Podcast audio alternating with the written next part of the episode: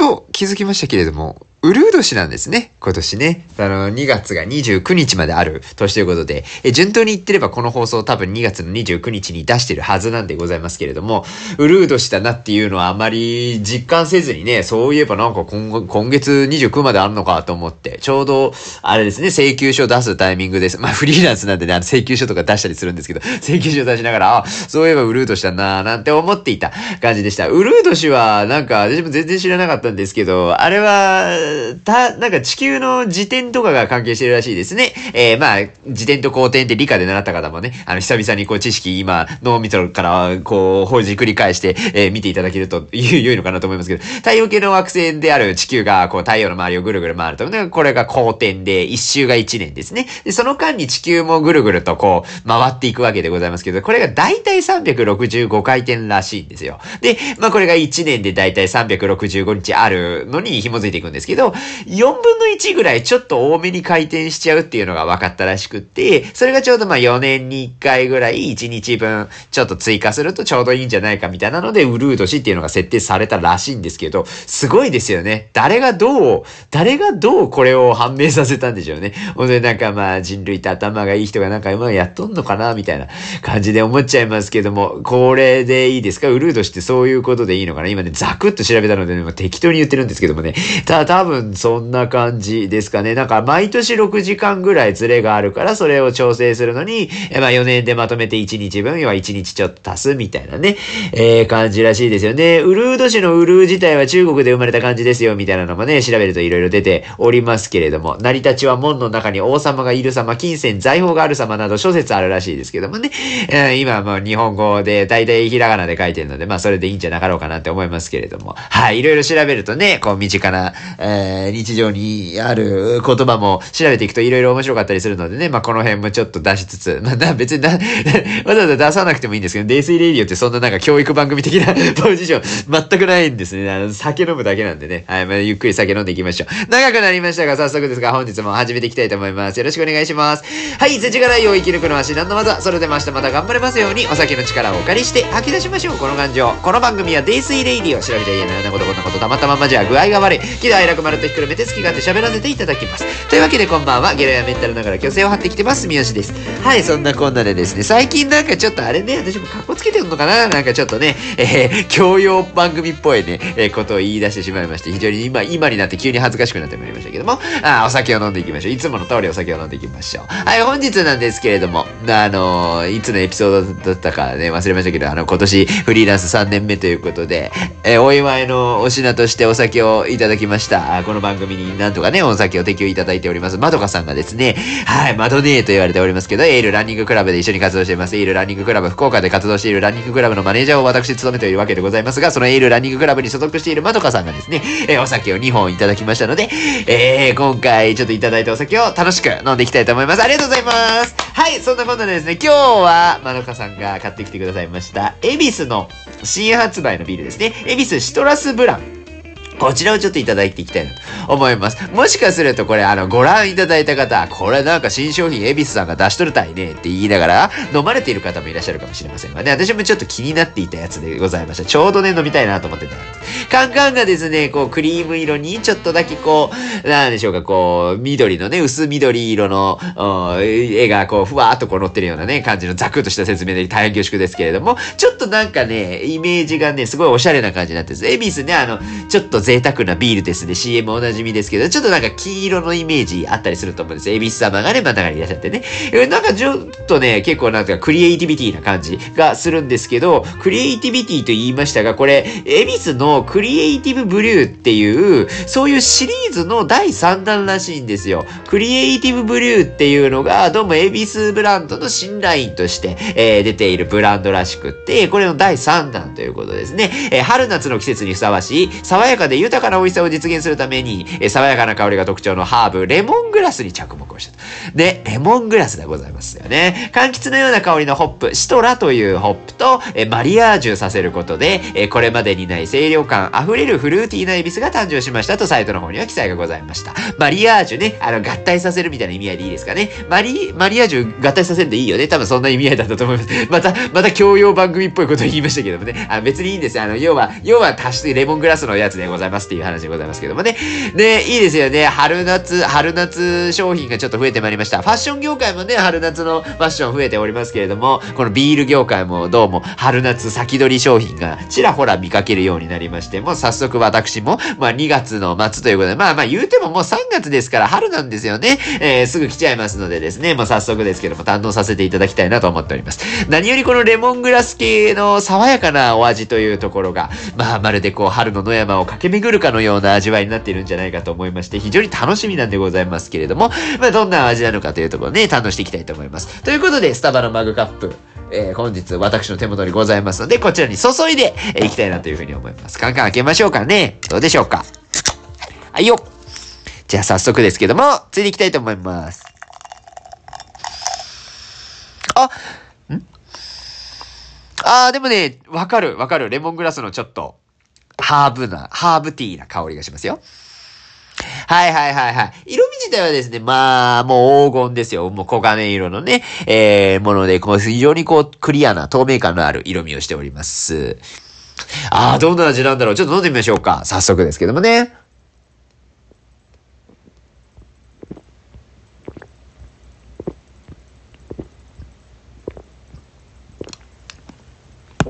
おお、爽やかでございました。あら、本当に春夏っていうのはなんでこんなに爽やかなんでしょうか？私のようなちょっとなんか薄汚れた大人にはちょっと爽やかが過ぎるような気もいたしますけども、非常に爽快感あって美味しゅうございますね。あ、いいね、いいね。レモングラスいいよね。ハーブ好きなんですよ。ね。まあ、前職ハーブ健康本舗っていうのもね、ずっと言っておりますけども。まあ、別にそこに、そこにあれしたわけじゃないんですけどもね。ハーブはね、いいですよね。なんていうか、心が落ち着きますわね。こうやってこうなんかこう、ゲロ弱メンタルとずっと言い続けておりますけれども、まあ、メンタルが弱い私といたしましては、やはり心を落ち着けるということが、死活問題になってくるわけでございますね。その中でやっぱハーブというものは、すごくいい働きをしてくれるということですね。まあ、レモングラス、よくね、お茶とかで見かけますけども、非常にちょっと爽やかなレモンの香りみたいなところがふわーっとして、えー、非常にね、えー、スキッと飲めるっていうところが特徴かと思いますが、それがビールにまあ非常によくマッチしているということで、さすがのエビスさんでございますわね。はいはいはい。うんとね、味わいとしては、まあ、ライトな味わいっていうところはありますけれども、結構ね、ちゃんとビール感を感じるっていうところは、割かしあるかなと思っております。ポップかな？ホップがすごくいい感じなんだと思うんですよね。シトラホップっていう名前らしいんですけど、まあこのレモングラスに一部掛け合わせる、ん？柑橘を思わせる香りが特徴的なシトラホップをレモングラスに一部掛け合わせることで、えー、レモンの、えー、香りが高まるという。あ、なるほどね。だからレモングラスと相性がいいホップというところで、えー、選んだものがこのシトラホップっていうものらしいですね。確かにこの清涼感みたいなところが結構特徴的なのかなと思います。うん、だから春っつったけど結構夏シーズン、ちょっと初夏ぐらいまでこれ結構ね、いい感じに合うんじゃないかなと思いますよね。なんか結構がっつりめのパエリアとか、それこそ、ま、白身魚ムニエル的なやつと相性がいいらしいので、こう、料理と一緒に何か飲むっていうのも、例えばちょっと、なんでしょうか、こう、キャンプチックな感じちょっと外でご飯食べるみたいな。まあ、ただ、外でパエリアっていうのはちょっとやっぱ一段階 階層が違う気がするんですよね。なんかあんまり聞かんな庶民で、この、私、本日のランチはパエリアをお外でいただいてるんでございますわよ、みたいな方あんまり見かけないので 身の回りでいらっしゃるかとは思うんですけどね。えー、なかなかね、えー、あれでございますけれども、まあ何でも合うでしょ。大概酒っていうのは何でもご飯合いますからね、美味しゅうございますよね。えー、期間限定ということなので、ちょっと早めに手に入れた方がいいんじゃなかろうかなというふうには思いますよ。いや、美味しいですね。エビスもね、いいですよね。まあ、時々この番組でも、朝日のドライであるとか、えー、一番搾りもそうですね。えー、とかいろいろ飲むんですけども。エビスシリーズもいいですよね。あの、なんて言うんでしょうか。なんとなくイメージとしては、エビスシリーズってちょっとホップの味わいが深いものが多いようなイメージがあるんですよね。まあ、いろんなね、種類自体があるので、結構味わいとしてはいろんな楽しみ方ができるっていうところもあるんですけど、エビスのプレミアムブラックとか、えー、プレミアムのタイプのエール、エビスっていうのがそもそもあるんですね。青いカンカンのやつとかあるみたいですよ。私、イメージとしては金色のカンカンがやっぱイメージ強いので、まあ、本当にノーマルのエビスビールっていうところのイメージがあるんですけど、けど実際には黒ビール系とかも売ってたりするみたいですね。ラインナップがいろいろあるんですね。で、今回はシトラスブランということで、非常にこうレモングラスの爽やかな香りが特徴的な春夏シーズンにまさにぴったりのお酒っていうところを堪能させていただいている次第でございます。まどこさん、ありがとうございました。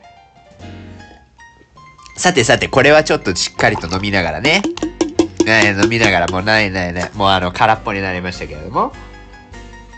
これを飲みながらね、じゃあ早速ね、ちょっとお話なんでございますけれども、この間久々にね、ちゃんとしたオフ日っていうのをゲットしたんでございます。まあ、なんか、ね、流れ上お話ししましたのであれなんですけど、フリーランス3年目ということで、個人事業主と、まあ、格好つけて言うとそういう働き方なんですけども、まあ、悪くいや、貧乏暇なしでございましてですね、ちゃっちゃとちゃっちゃと納品せないかんぜやっていうようなね、ものがどんどんどんどんやってくるわけですよ。で、私、決してね、決してこれはもう強く主張しますけど、容量がいいわけではないわけでございますよ。どちらかというともう淡々とやらないかんなと思ってゴリゴリゴリゴリゴリゴリやってるんですけど、えー、その効率とか、ね、えー、そういう部分に関しましては、やはり私苦手な部分がありまして、もうこのやり方って決まったら、まあそのやり方でずっとやっちゃうみたいなところがあるので、まあそこはちょっと自分の中でも反省点としてやっぱ見直していってですね、少しでも効率いい方法とか、楽するにはどうしたらいいんだっけみたいなのをね、あんまりネガティブに考えずにやっぱポジティブに捉えていくべきだと思うんです。やっぱ楽にできるってね、大事ですよ。一人でやっていく上で、えー、全部が全部、全部そのね、もう手間暇を何でもかんでもかけりゃいいかって言ったらそういうものではなくって、やっぱり数こなしていかなきゃいけないよね。っていう場面もあったりするわけですよね。そういう時に今どうやっていくの？みたいな感じのことを考えると、やっぱりちょっとね、自分の仕事のやり方とか見直さなきゃいけないと、え、思うんですけれども、今まだまだね、その辺がうまくなくって、なんだかんだ休みなく、まあ、完全オフみたいなのがあんまない状態でやってたりするんですよね。まあだから土日も、まあ休む時は休むんですけど、午前中ね、ちょっとゆっくりしたりとかっていうのは全然あるんですけど、まあ、わりかし、まあ一日にどこかしら、まあ仕事の時間作らんとね、みたいな感じになるんですが、えー、伊田天マラソンのね、お話はエピソード172でしてたかと思うんですよ。エピソード172のタイトル何やったかな、伊田天のごとくみたいなやつでね、あの、やりましたよ。伊田天マラソンのね、えー、やつですよ。エピソード、ちょっと待ってよ。エピソード172、伊田天のごとく走れるように頑張るっていうね。なんかもう来、もう次に向けた話の エピソードのタイトルでございますけど、伊田天マラソンに出まして、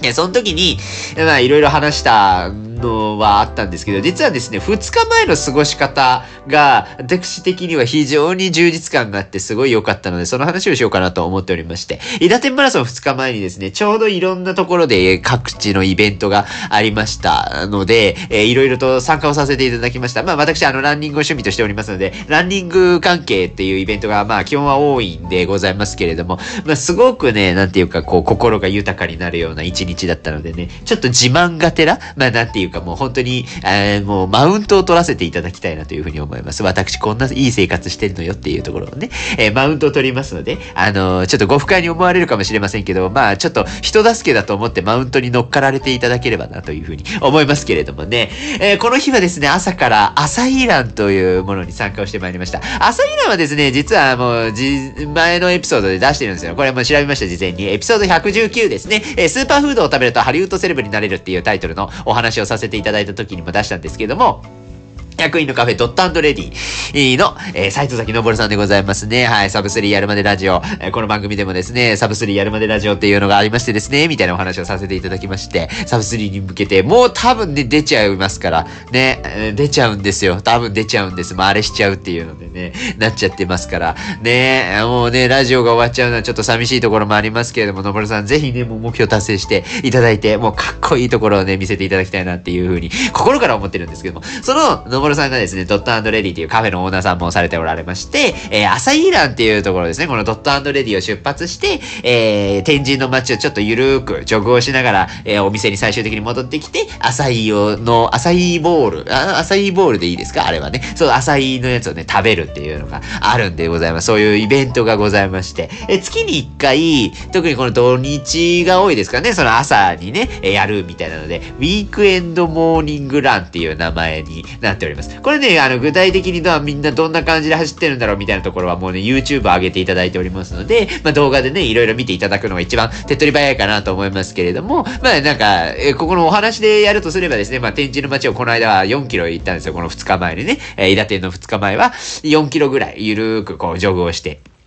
えっ、ー、と、天神は市役所のあのなんか緑のオフィス、あなんていうか緑の広場みたいなとこあるじゃないですか。あの、福岡住んでる人しか多分わかんないので、あ あれなんでございますけども。まあいろいろな、本当に街中を行くんですよ。街中をこう行きながら、えみんなで、もう結構ね、その時はね、2、30人ぐらいいらっしゃったタイミングで、えみんなでゆるーくこうジョグをしながら、えスポットスポットでお写真撮ったりして、イエーイみたいなね、集まってね、みんなで撮ったりして、え楽しくランをいたしました。で、まあ、ちょっとね、雨が降って、え軽くですけどね、雨が降っていたので、シャワーランみたいな形にはなったんですけれども、まあ雨の日でもね、こうゆるーくみんなでこう楽しくジョグするっていうのは、またそれはそれでいい思い出になる、いいタイミングだなと思いまして、私も実際行きながらですね、すごい楽しく、えー、ね、皆さんとおしゃべりをしながらですね、なんか普段あんまり喋らない人と喋れるみたいなところも結構魅力的だったりするのでですね、えー、なんかこう、お友達ちょっとね、ランニング関係で増やしたいみたいな方がいらっしゃいましたら、ぜひね、参加をしていただけると、すごくね、あの、いいんじゃないかなというふうに思います。インスタグラムとかでね、あの、拡散されておりますのでね、ぜひキャッチしていただいて、情報キャッチしていただければなと思いますけどもね。で、もう一個、もうそのね、浅いイランに関しましては、あの、シューズのね、試し履きみたいなところも合わせてできまして、えー、今回が、あの、オンのクラウオンっていうシューズメーカーがございまして、まあまあ、もうね、ランニングしてる人はね、ご存知かと思いますけど、えー、クラウドエクリプスで、あ、読み方合ってるかな？クラウドエクリプスというシューズの、えー、試し履きを今回されてました。私も実際履いてみまして、あのー、ね、デザインが好きなんですよ、まずは。まずはちょっとデザインから言っていいですか？まあね、あの、可愛いのよね、結局。色使いがね、あ、おしゃれなんだよな。やっぱなんか、温の色使いっていうのはちょっと特徴的だと思うんですよね。その、淡み、淡い感じとか、絶妙にその流行をキャッチした色味っていうところを本当にお上手に出されるじゃないですか。だからもうなんか履いてて気分が上がるっていうのはね、すごくあるんですよ。で、この履いてて気分が上がるっていうのは、この市民ランナーにとっては結構ね、大事な問題だと思うんです。やっぱこう足元パッと見た時にね、あ、何私これから頑張れるみたいな、ああいう感じ、うん、なんか、よし、この一歩をもっと踏み出そうみたいに思える、あの前向きな気持ちはですね、結構デザイン大事だったりするわけですよ。これあの女性の方だと、例えばネイルされる方、なんかこう、ふと、こう、パソコン仕事とかで、目にこう、爪が、ん？爪の状態がこう、目にパッと入った時に、ネイル綺麗にしてたら、ちょっとテンション上がって頑張ろうと思えるじゃないですか。あれと一緒。だからその、なんかこの、シューズの足元をね、パッと見た時に、えー、こう、足踏み出すでしょ？こう、走りに行って、これ見えますか？今、多分見えないと思いますけど、私今やってるんですけどね、この、ランニングこうやるじゃないですか。で、足こう踏み出した時に、わ、この靴のね、可愛いのがパッと目に入って、うわ、いい、私最高、今もう、輝いてるみたいにね、思えるみたいな。そういうデザインになってるっていうところが、こうね、オンさんすごいいいんですよね。で、プラスしてやっぱり、このシューズの、えー、スペックっていうところもね、ものすごく良くって、えー、今回のエクリプスに関しましてはね、クラウドエクリプスですね。えー、長距離も快適なロードランニングシューズとして販売をされておりまして、え、2層構造のクラウドテッククフェーズがソフトで滑らかなライド感を届けますっていう風に書いてあるんですけど、まあ、履いた感覚としてそのまんまもう素人感覚で恐縮ですけど言うとすれば、かなり結構反発がしっかりあって、足がしっかり守られてる感がある。で、なんかそのジョグをこうする中でも、あの、すごく走りやすいっていうような感情をすごく、えー、思いました。なんていうか、やっぱね、結構その靴によっては、わりかしこう、ちょっとやっぱね、こう、足に結構ダメージがいったりとかするものもあれれば、まあ本当にいろんな特徴がありますよね。もう本当推進力重視だったりするものもあったりもしますけどもね。結構そのクッション性っていうところにはしっかりとなんかこのエクリプスに関しましてはあったりする。かつ、なんかその吐き、なんかそのあんまりにも反発しすぎてなんか変な感じがするみたいなところもないので、バランスよくなんか履けるのかなっていうのをなんとなく、えー、ちょっと履きながら思っていたりはいたしますかね。っていう感じで、なかなかね、こういうシューズの試し履きとかもするタイミングって難しいじゃないですか。お店行ったらね、できるんでしょうけれども、まあ、お店の中でね、ずっと走り回るわけにもいかないわけでございますから、履き心地しか正直わかんなかったりするんですよね。でもランニングシューズとか買うときってやっぱり走ってみないとわかんなかったりするわけですよ。なので、まあ、こういう体験ができる機会って、結構大事にしたいなって思って、えー、結構ちゃんと今回も行って履けてよかったなと思ってるんですけど、 Cloudeclipse ですね。えー、ちょっと、私はね、ピンクいのが好き。ピンク、ピンクって言ったらね、ちょっとね、言い方が違うのよ。なんて言うんですかね。この、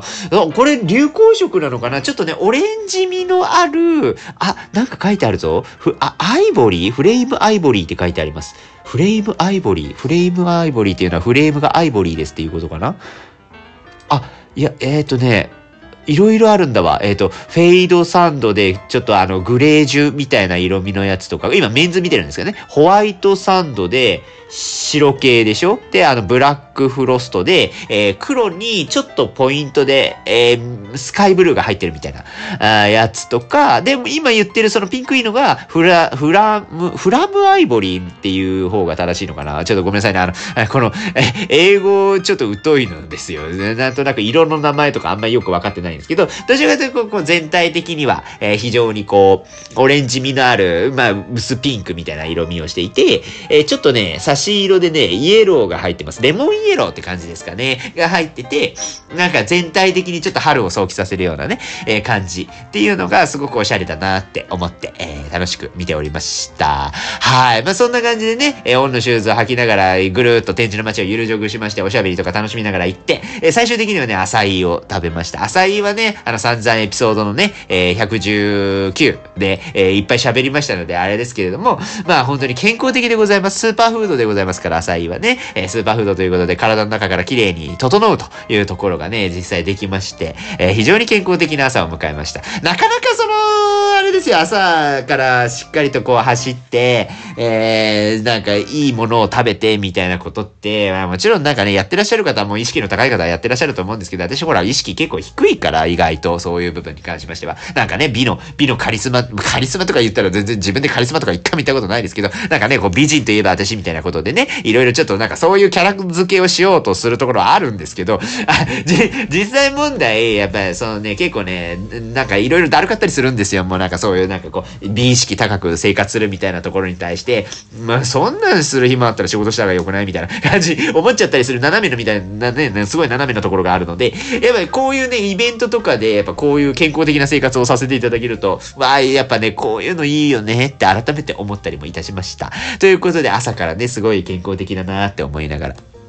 健康的な朝だなーが今ちょっと出てきたね。わかります？あいみょんね。あ、あいみょんがね、今急に降りてきましたけど、マイ、マイあいみょんが急にこうオープンして参りましたけどもね。それで、そのまま、あの、朝イラン行った後に、あの、トムジムズの面々で、あまあ、その、は、はしごをしまして、え、実はですね、この日、あの、ドットレディで、え、朝イランが終わった後に、え、トムジムの2周年記念パーティーっていうのがありまして、そっちにもちょっと顔を出したいねってなりまして、ええー、その時はね、まどかさんとニポさんと、あの、いつもね、あ、本当にね、ゆきさんとね、あとカレンちゃんってね、あみんなでね、いつもこうね、ジムで、えー、やってるんですけれども、今回はちょっとね、参加、あ、カレンちゃんはね、後から来たな。カレンちゃん朝イランはいなかったから、トムジムのやつから来て、あの、翼と一緒にね、来てくれたんですけど、ね、その時にね、その、トムジムの2周年記念パーティーってとこに行ってまいりました。で、トムジムについてもですね、実はこの、デイスイレディオでは出してるんですよね。エピソード58、トレーニングを3日坊主で終わらせないためには他人を巻き込むのが一番っていうエピソードと、あとエピソード93ですね、ダウンウンドッグからのペルビックオープン。もう 久々言った。で、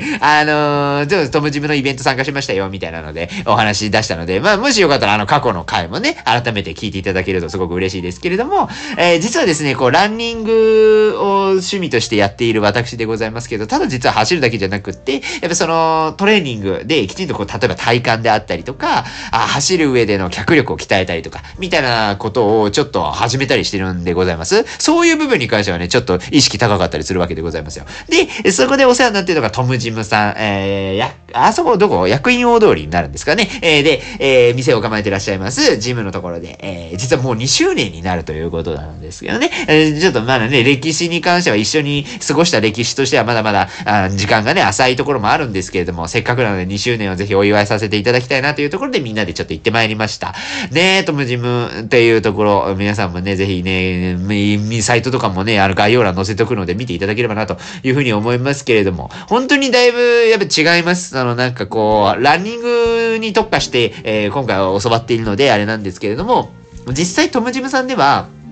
エアロビとか、えっ、ー、と、ヨガ、のクラスっていうところも開講されてて、結構幅広い層に、えー、トレーニングを提供されてたりもするんですよね。で、この辺って、やっぱなんかその、ジムっていうと、例えばもう筋トレみたいなイメージとか、まあ筋肉ムキムキになるみたいなので、こう男性が行かれるやつとか、あるいはなんかパーソナルみたいなイメージが結構強いと、ちょっとはやっぱお金を持ってらっしゃる方が、なんかこう、自分のこう、まあ体をもう絞ろうみたいなので、すごい個別にやってるみたいな、ちょっとと敷居の高いみたいなイメージあったりしませんかね？私結構そういうイメージがあるんですよ、パーソナルって。えー、っていうところがあるんですけど、トムジムね、やっぱね、いいなっていつも思ってるのは、そのなんか、結構、門戸が広いんですよ。だからもういろんな人のいろんな悩みに対して答えられるように、クラスのバランスいい、えー、開講の仕方をされてますし、実際ね、このエアロビとかもね、実際私もその、それこそ90、90、エピソード93で紹介した時がちょうどそのタイミングだったんですけど、いろいろ体験とかも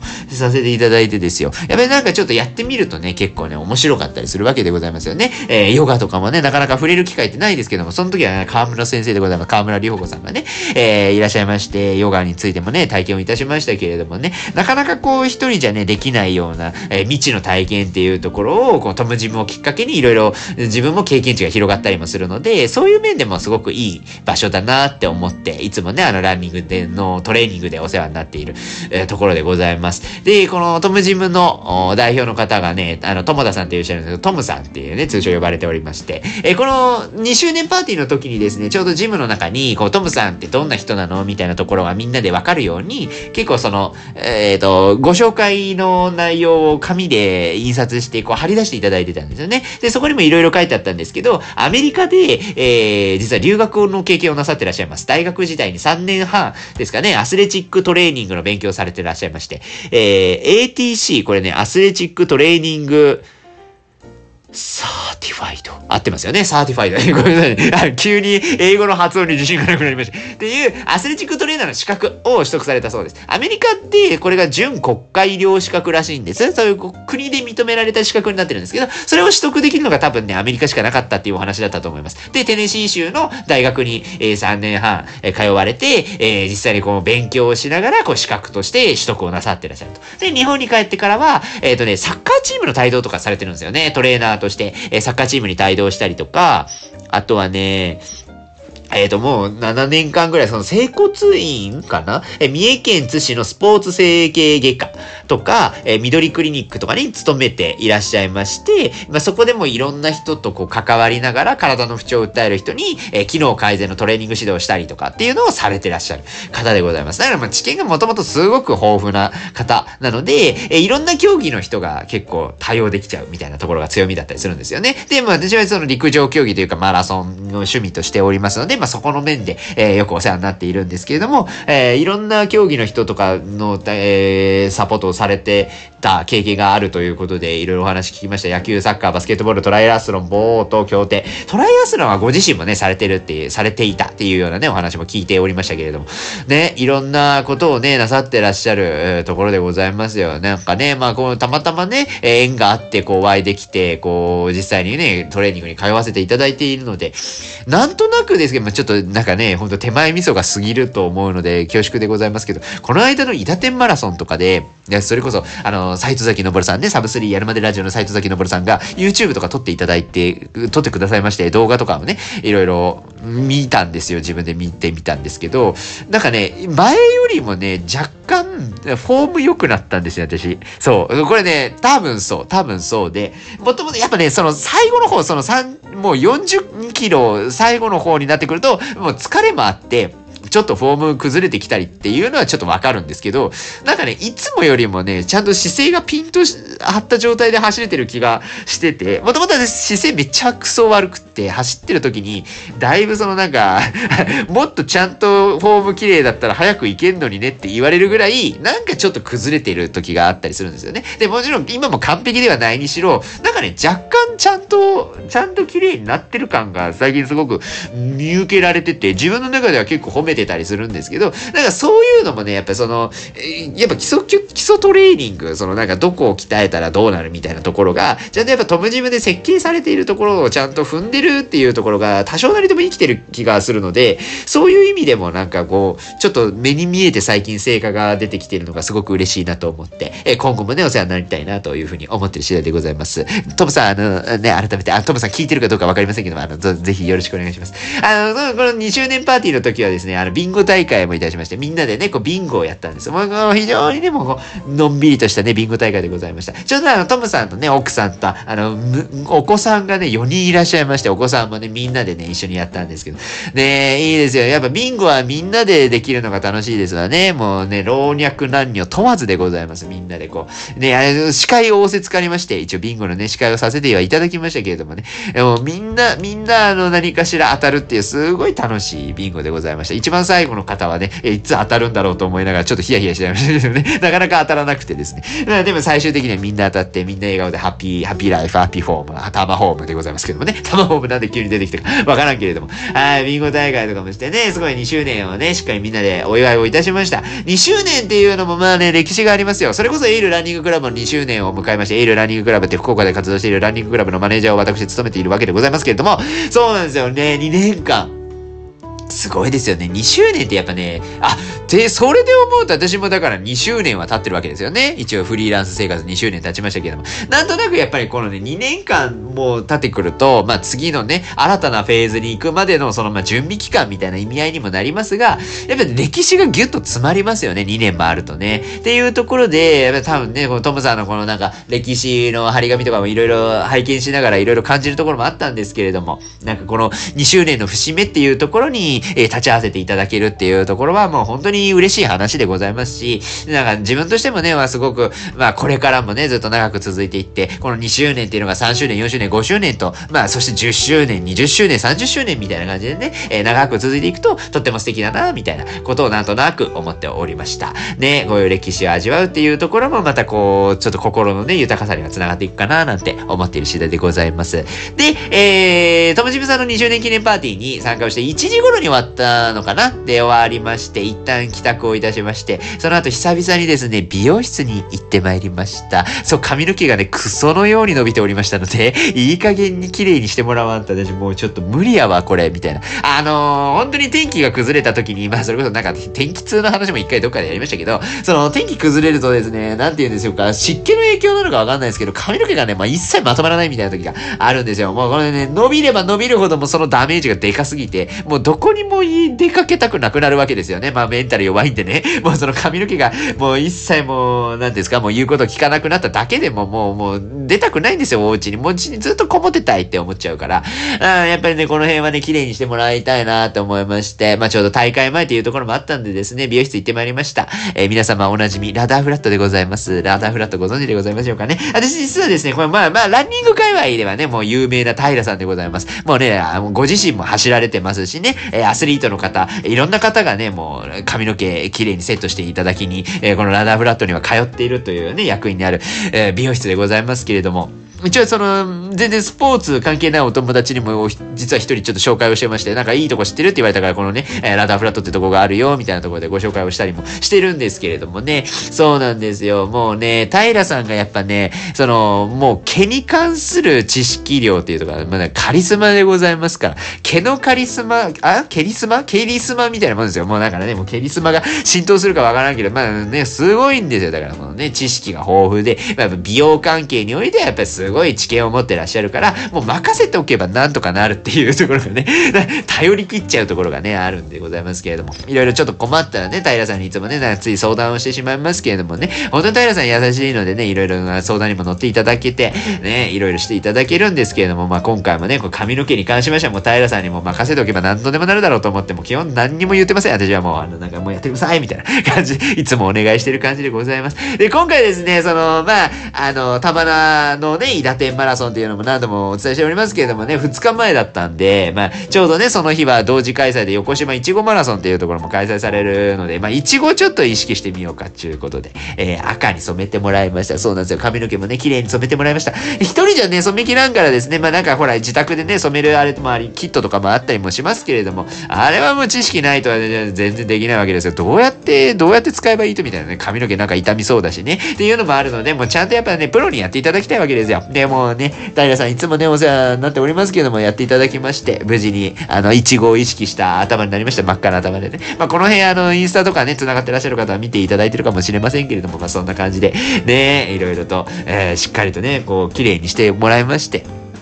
やっぱあれですよ。やっぱこう、髪の毛一つね、綺麗にしてもらうだけでも気持ちっていうのはだいぶ変わりますわね。もうこの日だからもう朝イーランで朝から元気でしょ？で、いろんな人と喋って楽しかったし、2周年パーティーでこの2周年ってすごいなって思いながら、とも自分のね、関係の皆さんともおしゃべりしてすごい楽しかったでしょ？で、そっからのまたこの自分磨きですよ。で、平さんとおしゃべりしながら、えー、髪の毛綺麗にしていただいて、もうそれだけでテンション上がりまして、もうこの時点でだいぶハッピーライフなんでございますけども。あー、まあじゃあちょっとお腹すいたなということで、晩ご飯は好きなものを食べようということで、最終的には長崎亭のちゃんぽんを食べるというね。えー、まあ、長崎出身でございまして、私も佐世保市というところでね、生まれ育ちまして、まあ、長崎と言っても、まあ、別に毎日ちゃんぽん食ってたかというと、ちゃんぽん食ってはないんですけど、時々やっぱそういうなんか、長崎の感じっていうのをちょっと味わいたくなる、そういうフェーズもあったりもするわけでございますわね。で、ちゃんぽんがね、いいのはね、やっぱ野菜が取れるんですよ。もうこれはもうね、ずっと言い続けてますね。もう何でもいい。とりあえずなんか体調崩しかけたらもうリンガーハットに行けと。とりあえずね。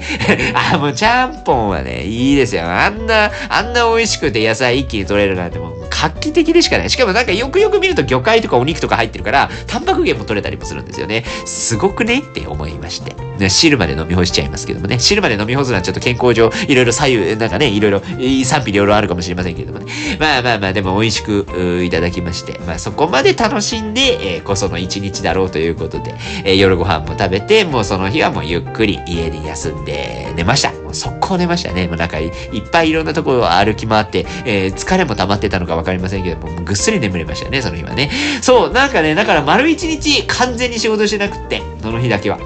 なんかそれが良かったですね。なんていうか、改めてこう、風味の大事さみたいなところをすごい痛感した一日だったので、そう、今日ちょっとね、デイスレディオでも話したいなってちょうど思ってたんですよね。なかなかちょっと作るの難しいなって思ってたんですけど、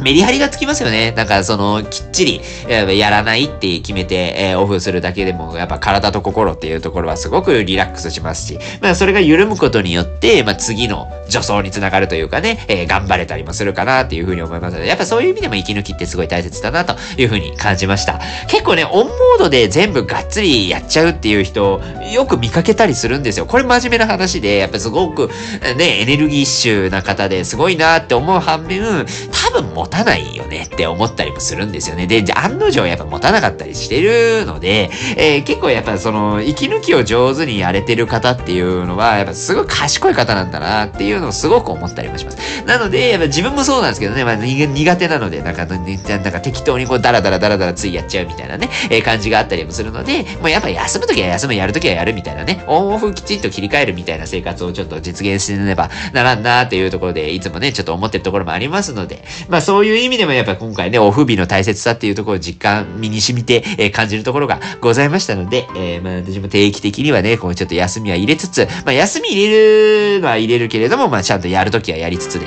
えー、しっかりとね、えー、推進していければなというふうに思いますので、えー、何かしらお仕事と、えー、皆さんお持ちの方いらっしゃいまして、ちょっと手伝ってほしいというところがございましたら、あのー、ちゃんと受け負いますのでね、あの、お金の相談してね、受け負いますのでね、お金は欲しいかな？お金は欲しいな、あの、一人でやってておりますので、あの、できれば報酬の方は、あの、いただけるとすごいありがたいんですけどもね。まあまあ、それはそれとして、そんななんかケチンボみたいなことは言いませんのでね、あの、主戦度みたいなことはね、いや、あの、言いませんのでね、あの、まあ、ある程度もう最低限というところはいただければと思いますので、えー、ぜひ何かしらありましたらお声掛けいただければなというふうに思います。はい、そんなこんなで、えー、とある私の幸せな一日をご紹介させていただきました。なんでしょうね、ちょっとなんか、たまにはこういう路線で。最近の泥酔レディオね、あの、ちょっと方向性なんかどうしたらいいかなっていうので、まあ、200話を今今目前にしてるんですけど、ちょっと今ね、手探りになりつつありまして。な、なんか、ちょっとね、今までと微妙に、微妙にテイストが変わったようなエピソードが増えてるかと思いますが、あまり皆さん気にせずにですね、基本的には喋りたいことを喋るっていうコンセプト変わっておりませんのでね。はい、そんな感じでやらせていただいております。はい、ということで、また次回もね、聞いていただけるとすごく嬉しいです。ということで、感想は定期的にいたわりつつ、明日も頑張りましょう。デイスイレディオまた次回の飲み会でお会いいたしましょう。本日もご視聴いただきまして、ありがとうございました。